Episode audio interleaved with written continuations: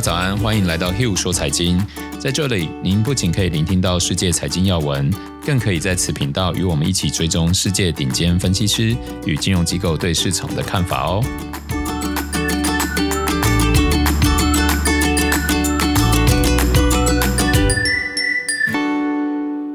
大家好，欢迎来到 Hill 说财经。我是 Hill，我是 Sarah。啊，疫情这样真的是让大家。这个是心慌慌意忙吗？对啊，大家这个能的话就待在家里，然后不要出门，然后不要恐慌，相信这个，相信我们可以度过难关，相信大家都会度过难关。那我们就这依照惯例，先跟大家回顾一下上周市场状况哦。那上周其实全球股市表现都相当不错，从美国到欧洲到日本到中国都有一个 percent 以上的涨幅哦。那这个算是相对好消息。好，然后呃，美国国债殖利率上周反而是下降，下降二点七个 percent，来到一点五九。好，代表说大家对于通膨的担忧是比较舒缓。然后市值跟 GDP 一样没有变化。那大型股跟小型股上周是小型股表现比较好，所以大型类股是对相对小型类股的话是跌了一个 percent 哦。那恐慌指数的话是出现比较大的修正，因为上周股票都表现很好，嗯，就像我们一直在提的嘛，恐慌指数其实就是市场避险的成本哦，嗯，所以当市场比较不担心的时候，大家就不太愿意付钱去避险嘛，对，所以它的成本就开始掉下来了。好，其实，在金融市场，无论你今天是什么东西，它都是买卖双方一起拟出来的价格，嗯，所以当买方的需求变大的时候，它的价格就会往上走。买方的需求变小的时候，它的价格就会往下掉。对，所以就是市场现在不想要避险了，那买方的需求变少，所以 VIX 自然而然数值就会往下掉。嗯，那 VIX 上周是来到十六点八，那这个数值其实是一直以来是多头市场的数值，就是当 VIX 低于十八的时候，通常都是代表市场仍然在一个多头的格局。嗯，好，所以假如你今天是比较短线交易者，就像。在前一周的时候，我们记得那时候提到 VIX 有飙升嘛？对，那时候中间两天啊，应该有升了快三成，就是从十六、十七升到二十二、二十四吧，好，好像升蛮多的。嗯、但是它又掉的很快，因为后来市场就止稳，开始往上涨，大家就开始不避险。嗯，VIX 这个东西，它可以当做我们很好参考市场情绪的指标。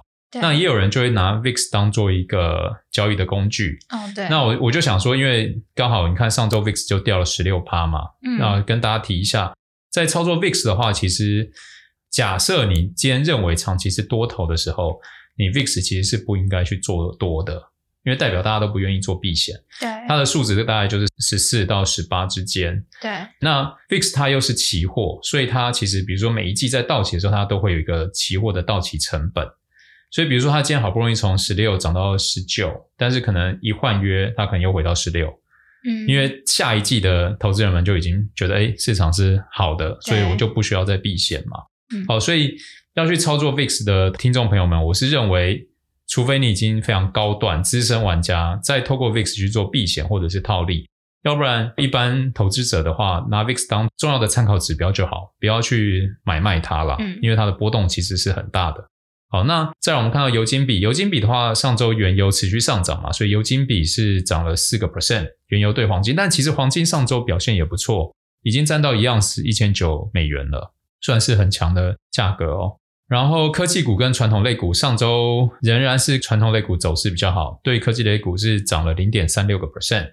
那我们接着来看一下产业跟大盘的比较，有走强的有四个产业，一个是通讯媒体。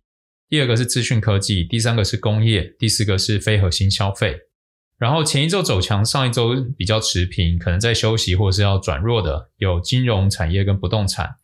那上周是走弱的话，有公用事业，第二个是核心消费，第三个是医疗保健。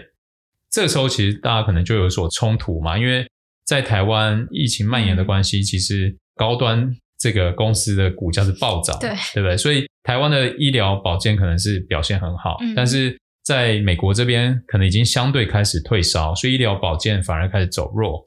然后前一周走弱，上周持平的有能源跟原物料。对，之前有跟大家提到，就是我们会有点担心已经过热嘛，嗯，对不对？在能源跟原物料这两个区块的话，有点担心过热。那其实能源跟原物料，一定要再三提醒大家，就是他们是高波动产业。对对，所以假如你今天要买能源跟原物料，你就要知道你是把资金放在一个波动比较大的产业里面。嗯，那接着我们再把 ETF 的金流也放进来，就产业走强，金流也增加的，就是刚刚那四个：通讯媒体、资讯科技、工业跟非核心消费。就是无论是价格、价值还是金流，市场都持续对，都很看好这四个产业哦。那产业走弱跟净流减少的有公用事业、医疗保健跟核心消费，对，完全一致，完全一致。所以大家假如这时候手上有公用事业、医疗保健跟核心消费，我会建议就是可以开始做一些减码，因为你不知道这个趋势会不会持续下去，嗯、我们不知道。那我觉得投资很重要一点就是不要逆势而为。嗯，那有一个人性很难克服，就是你会害怕没有赚到，嗯、害怕没有赚到这个点会造成你两个行为，一个就是你会仓促进场。一个就是你不愿意退场，嗯，因为你害怕说，哎，我会不会今天退场了，然后就就涨上去了，这就是害怕没有赚没有赚到嘛，嗯，其实我觉得大家都不是舍不得账上已经损失那些钱，我觉得根本是怕没有赚到，对，是怕说，比如说我原本赚十块钱，结果现在变成赚八块，然后 OK，我听了 Hugh 说财经，你说要我出场，结果我出场了，结果又涨了，天哪，我骂死 Hugh 这个人，这家伙，我再也不要听他讲了。听我们这个频道，要听我一直碎嘴这件事情，就是要提醒大家不要害怕没有赚到，市场永远都有机会。我觉得投资市场的真理就是第一条，市场永远有机会。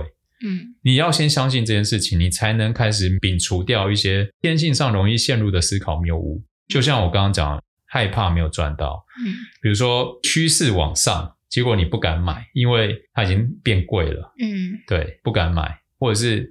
明明在往下，你不敢卖，对不对？这都是人性上的冲突点嘛。嗯，那假如你能这时候鼓励自己说，其实市场永远有机会，你就不会这么害怕。对，因为我觉得驱使人做行为的只有两个点，一个就是贪婪，一个就是恐惧。对，那通常恐惧这件事情力量来的比较猛。嗯，所以什么叫该出场？因为我们后知后觉，你现在到底是。趋势是往怎么样？我们一定得过几周或过几个月回来才能看，才能知道啊。嗯，对啊，所以 never know 的。哎，这样大家会不会觉得我都在讲废话？会吗？我不知道啊。好啦，听众朋友们，你们还是要给我们一些回馈啦，我们才知道你们的问题是什么。要不然我都要自己想象很多情境，然后你知道我的脑子也就这么单纯，想来想去也就是这些。我怕大家听得太无聊。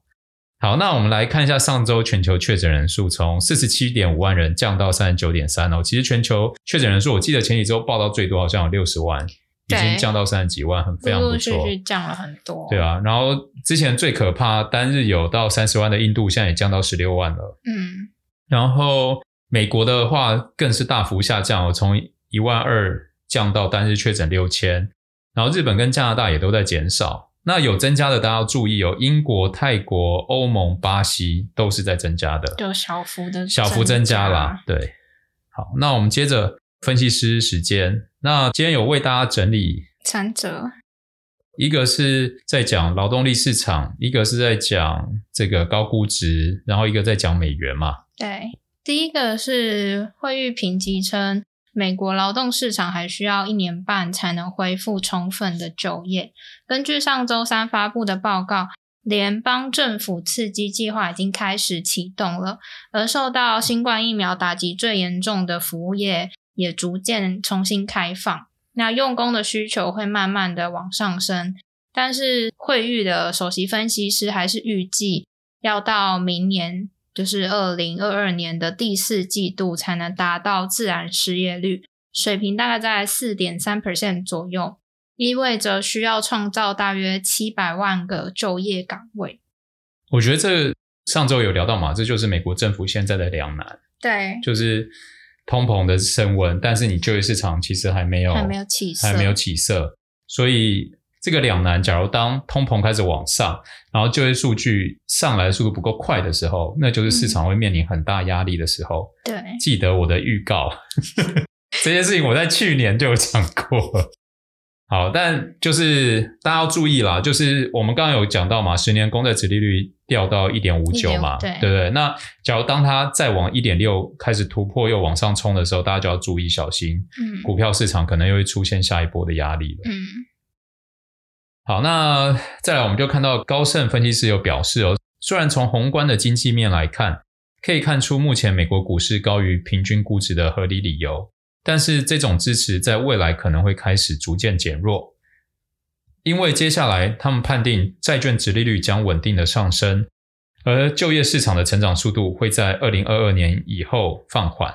假设近期不断出现就业率上升的趋势放缓，不符合预期的现象，或是市场不愿意将近期的通膨上升视为短暂现象，那么股市的估值遭遇的阻力。可能更早出现，而且也会更为强劲。哎，这整段话就是我刚刚的白话文的的复杂版的有智慧版呢。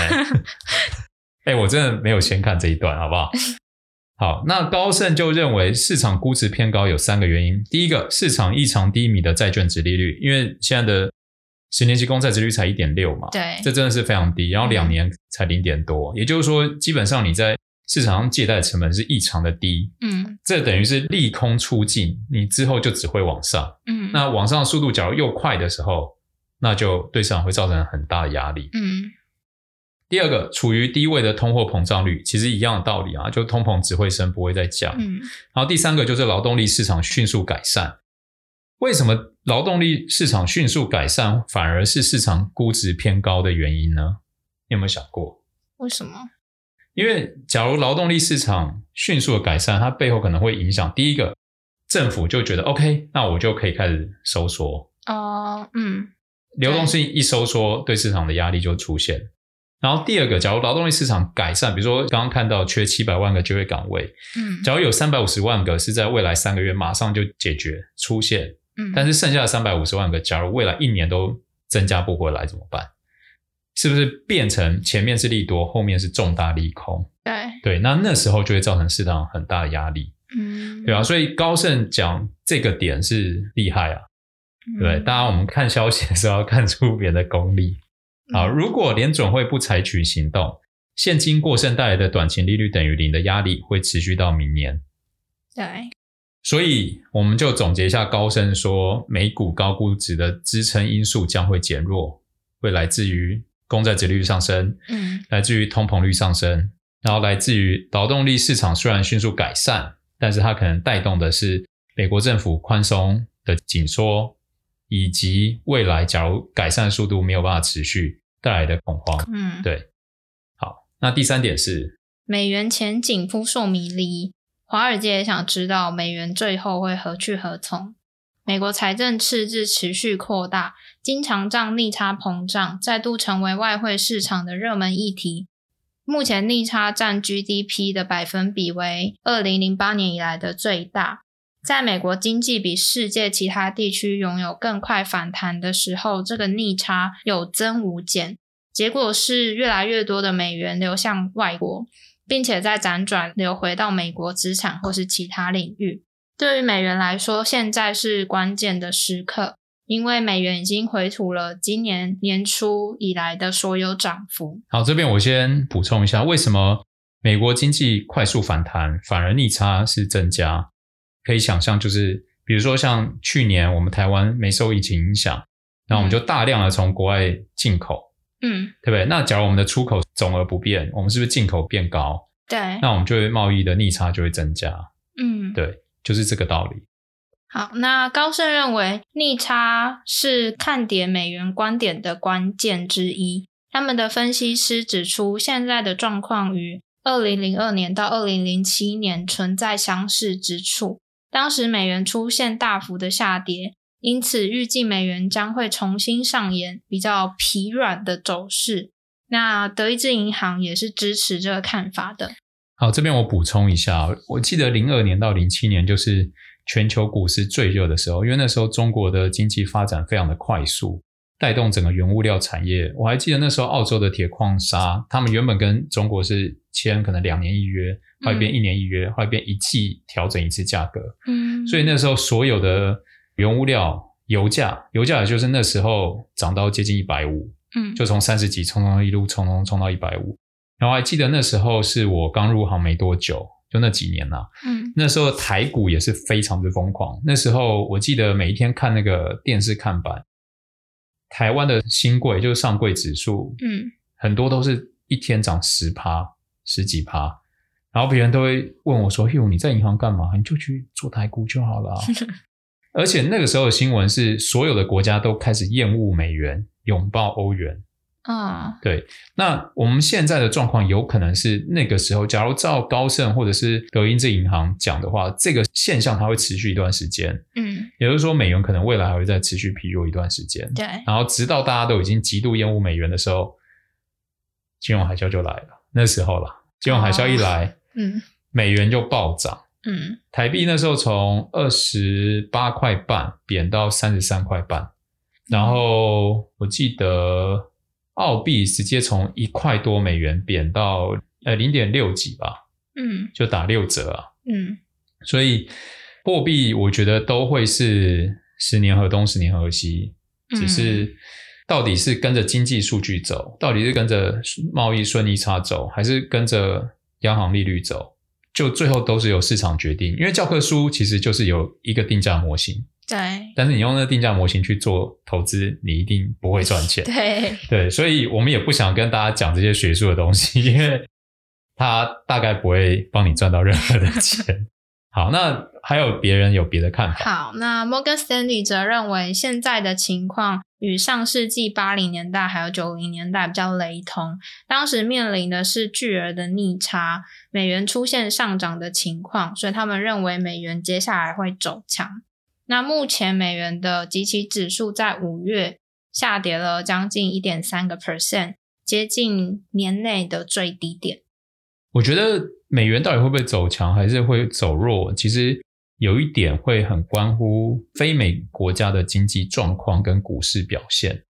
因为其实我们就可以把美国想象成一个价值股，然后比如说台湾就是成长股、科技股嘛，嗯，市值比较小，浅碟型市场。所以当大家想要发大财，想要承担比较高波动跟风险的时候，就会把钱放在成长股、科技股。然后像台股这样，嗯，那这时候台币就会对美元一直攀升嘛，嗯，但是大家还记不记得在金融海啸或者是每次有疑虑担忧的时候，那时候新闻就会讲台股又变成外资的提款机，哦，对不对？嗯、那他提款会卖台股，然后卖台币换回美元，对，所以就会变成股汇双杀，嗯，那现在对他们来说，这过去的一年是股汇双涨，对，对不对？所以。就是我觉得，假如说未来全世界的经济活动都大幅度的复苏，然后美国这个高估值的股市又没有 bubble 破掉的话，嗯，那美元持续走弱的几率是非常高的，嗯，因为大家就很愿意借美元，然后来投资其他货币、其他股市嘛，嗯，对。但是反之，假如刚刚按照高盛分析师的预估，然后美国股市的 bubble 真的破掉，嗯，那你不要说美元会贬呐，嗯。第一个台股就变外资的提款机啊，马上卖台股卖，台币，那台币一定会贬嘛？对，就是全世界的缩影会是长这个样子。那你说到底会怎么样？哎，我们也不知道，我们也只能 边走边看嘛，看看到底以高盛刚刚讲这几个点，美国政府会怎么应对？嗯，对啊，因为他们比我们更有智慧，看得更宏观嘛。对啊，我们也只能 follow 他们的脚步。对。好，再来我们就要来挑战哦，因为上周有跟大家提到逆回购金额这件事情，所以我们就想说，呃，用我们能耐内的话语来跟大家分享什么是逆回购。那在讲逆回购之前，我们要先讲什么是回购，嗯，然后逆就是相反嘛，对。那回购市场通常是发生在什么地方？回购市场通常不会出现在一般投资人的对印象当中，对，因为它是存在银行跟银行之间，还有 银行跟 联储会之间。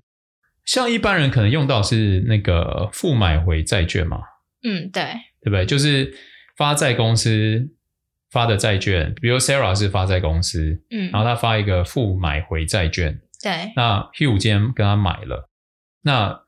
他可能负买回有一个协议，就是说，哎，这个债券十年到期，但他可能说，假如五年后债券价格到多少钱，Sarah 就会付买回来，就可以把它买回来。对，差不多是这个意思嘛。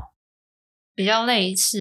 那我们把它放大，变成到金融机构，变成到跟政府的关联。嗯，那它就会变成货币市场很重要运作的一个部分。对。那通常大型的金融机构会用这个方法互相借款。也就是说，Sarah 是一个金融机构，他手上有很多的美国国债，然后他可能需要现金的时候，他就把这个国债先卖给另一个金融机构，对，然后约定，比如说明天就把它买回来，对，因为我现在可能急需一个大量的资金，可能只是急需大量现金，那我明天就有了，对，所以我就是今天先把它卖给 Hugh 这个金融机构，然后 Hugh 给他一笔钱，对。然后明天 Sarah 再把那笔钱还给 Hugh，并付上利息。对，其实就是这样，这么单纯。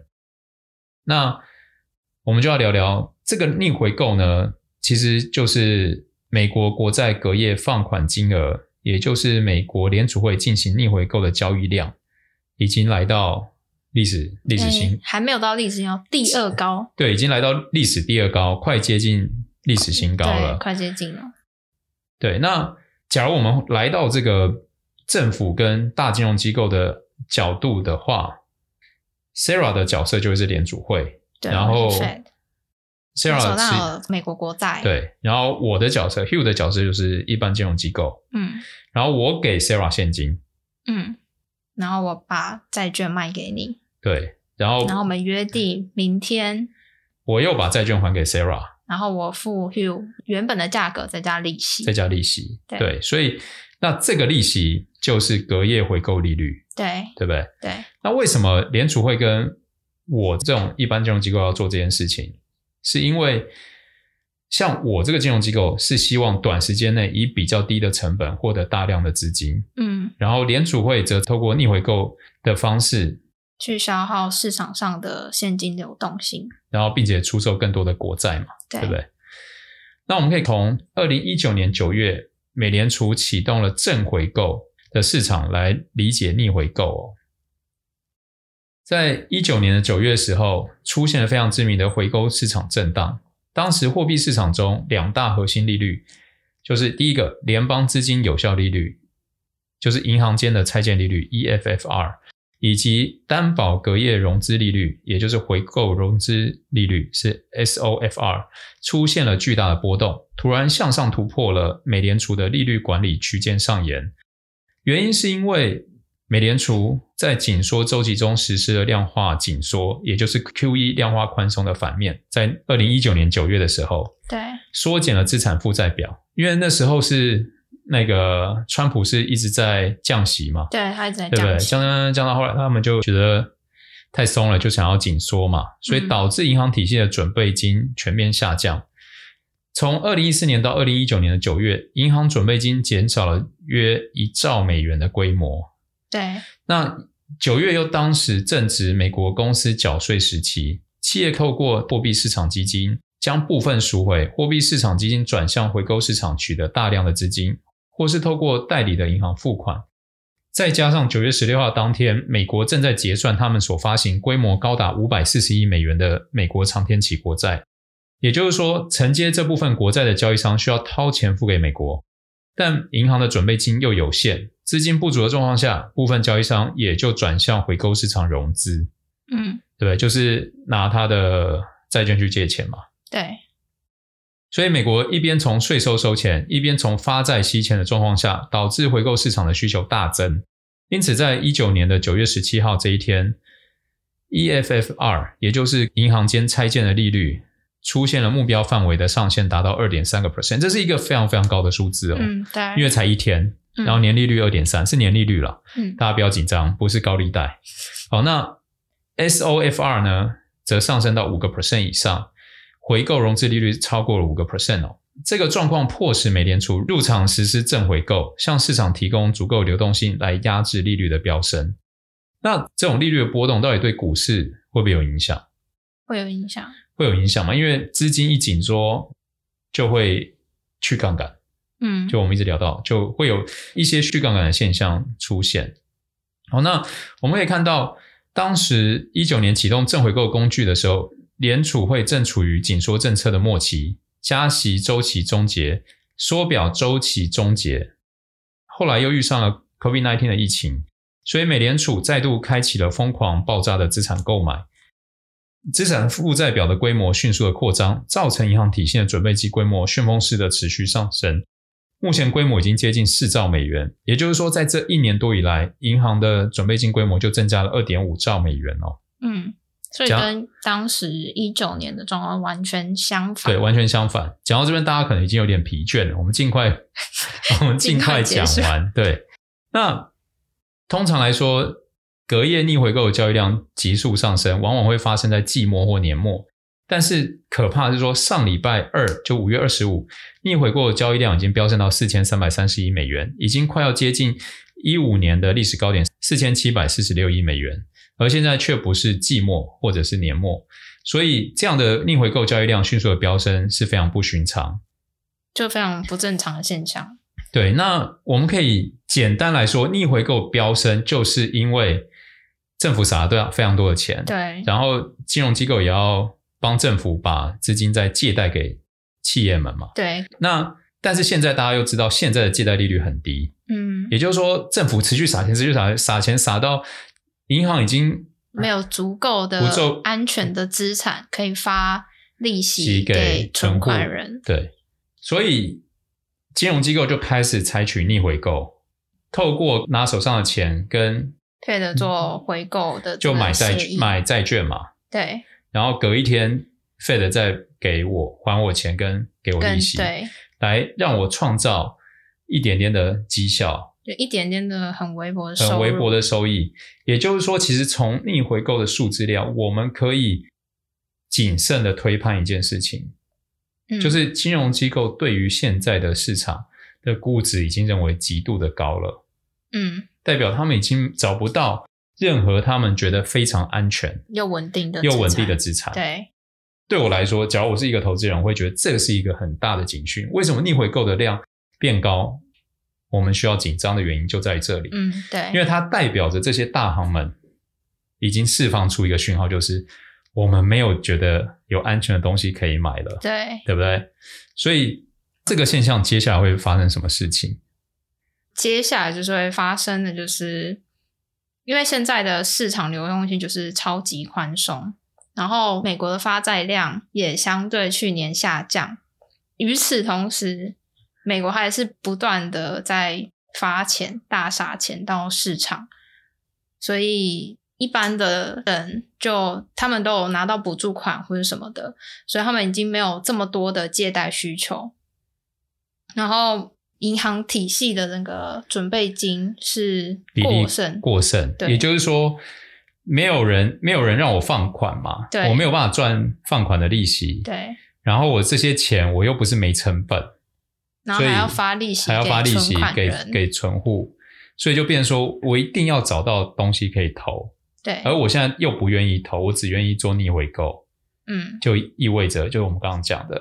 市场太不安全，对，然后也没有很稳定的资产。可以让我 parking，对，对吧？所以，假如当逆回购金额这么高的时候，还有人可以跟你声称说现在投资什么非常安全的时候，你就可以用这个打脸他，说大大金融机构都已经找不到安全的东西，对，对啊，哎，但是我讲这个，我不是在唱衰金融市场，不是，嗯、只是因为大金融机构他们的金额比较高。嗯，他们没有办法说，哎，我今天五万、十万买一些保本的东西，没有办法，嗯、他们就是很大金额，就是会冲击到市场，嗯，所以他们的考量跟我们的考量其实是不一样，嗯，对，好，所以假如美联储因此不得不结束现在的量化宽松政策，而且假如他又提早行动的话。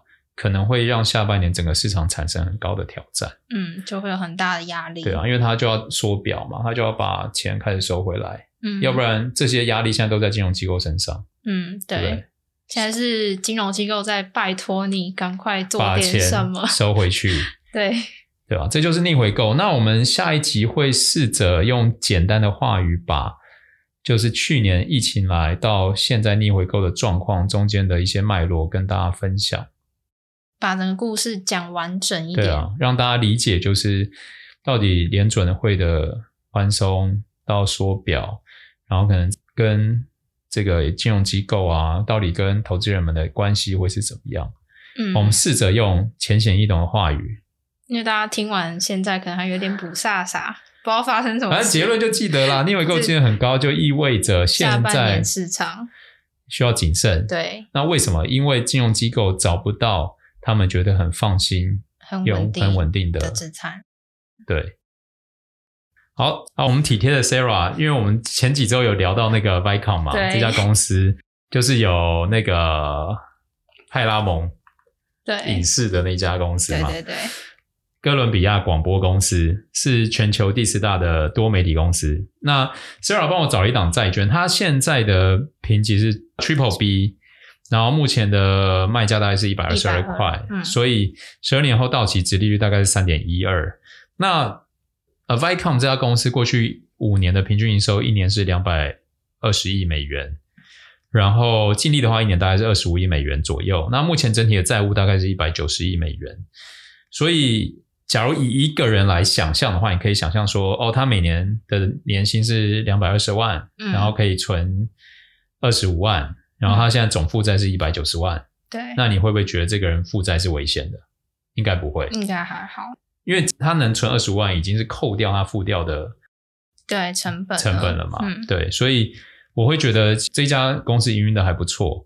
那他十二年到期，然后现在殖利率三点一二，唯一会担心的是什么？他会让我跟十年期国债做比较。嗯，那因为现在美国十年期政府债的殖利率大概一点六嘛，对，然后它就是一点六再加一点五，嗯，所以它的风险贴水啊，大概就是一点五。啊，对，嗯、市场对于说无风险利率再加一点五，就风险贴水加一点五。假设这个公司营运不变的话，它的风险贴水大概就是一点五。那假如十年期政府公债开始从一点六一路开始走扬，就像现在金融机构们预测，嗯、可能年底会升息，可能殖利率可能持续会一直走扬的话，嗯、那假设十年期政府公债从一点六来到二点二，嗯，那它一样加一点五就会变三点七。那三点七不是只是影响利率，那是意味着它的价格会从一百二十二可能跌到一百一十三。嗯嗯，对，价格会跌。所以像这样的好公司，我可能会选择的是短天期债券，可能利率更低。嗯，但是因为我知道，当利率开始攀升的时候，我可以用更好的价格来买入这么好公司的长天期债券。嗯、那那时候我觉得会是一个很好的买点。嗯，对。然后最后，我们就来跟大家看一下上周的新闻摘要。好，首先从总体经济来看的话，第一点是全球央行都从鸽派转鹰派，这个气氛渐渐的比较浓厚。纽西兰央行明确的发出明年可能加息的讯号，然后再来英国的央行官员也暗示他们可能会提早加息。虽然联储会的官员再三的淡化这个通膨的风险，但是两位副主席也相继的出来表示，未来几次的会议上可能会开始讨论减码的事宜。那再第二个是中美关系出现新动向，两国贸易谈判的负责人在拜登上任以后首次通话，对话是一个好的开始啦。但是 COVID-19 追溯源头的问题再度被挑起。然后拜登他就要求美国的调查机构在九十天内拿出病毒起源的新报告。那美国印太的事务协调员就说，美中接下来将会有非常激烈的竞争模式。然后再来第三个是美国首次申领失业救济的人数降到疫情以来的新低点。然后拜登政府目前将提高联邦年度支出到六兆美元。那股市的部分的话，市场对于美国经济前景的信心盖过了通膨的忧虑哦。美股上周五收在纪录高点的附近。然后大家要注意的是，全球支付巨头 PayPal 自二零二零年十月起，就是去年十月哦，允许客户购买比特币以及其他加密货币，但不允许将加密货币资产移出平台。上周三，PayPal 表示正在计划让用户可以将加密货币提取到第三方钱包。但还不确定这一功能何时可以推出。嗯，然后再来是汇率的市场。第一个是中美贸易谈判首次对话之后，人民币重返双方贸易战升级前的高位。上周是盘出小幅度回落之后，顽强转升，并且一度触及了一八年五月以来的盘中最新高点。那再来是新展在最近的一份研究报告中指出，当比特币在一个小时内飙升或是下跌十 percent 以后，标普五百指数就会出现一个比较大的震荡幅度，暗示着全球最大的加密货币不再属于一种边缘资产的类型了。其实这个让我蛮担心的，因为我其实一直都不是加密货币派的，嗯，对吧？但是加密货币的波动却影响股市，就意味着现在的股市投机的比例是很高的，高嗯、对啊，所以这觉得大家要要注意了。那最后债券的话，就是中国部分，中国经济在全球算是率先的复苏，为中国化解了地方政府隐性债务的风险，提供了难得的窗口期。有迹象表明，地方政府可能加倍运用地方债资金来化解隐形债务的力度。其实，中国在从去年，呃，不止去年啊，其实在疫情发生前的一两年，就已经有很多企业开始陆陆陆续续违约，而且很多都是大企业。嗯，然后甚至有的是中国信评机构给 Triple A 的机构。对，所以我个人不是很推荐买中国的企业债券，虽然他们的。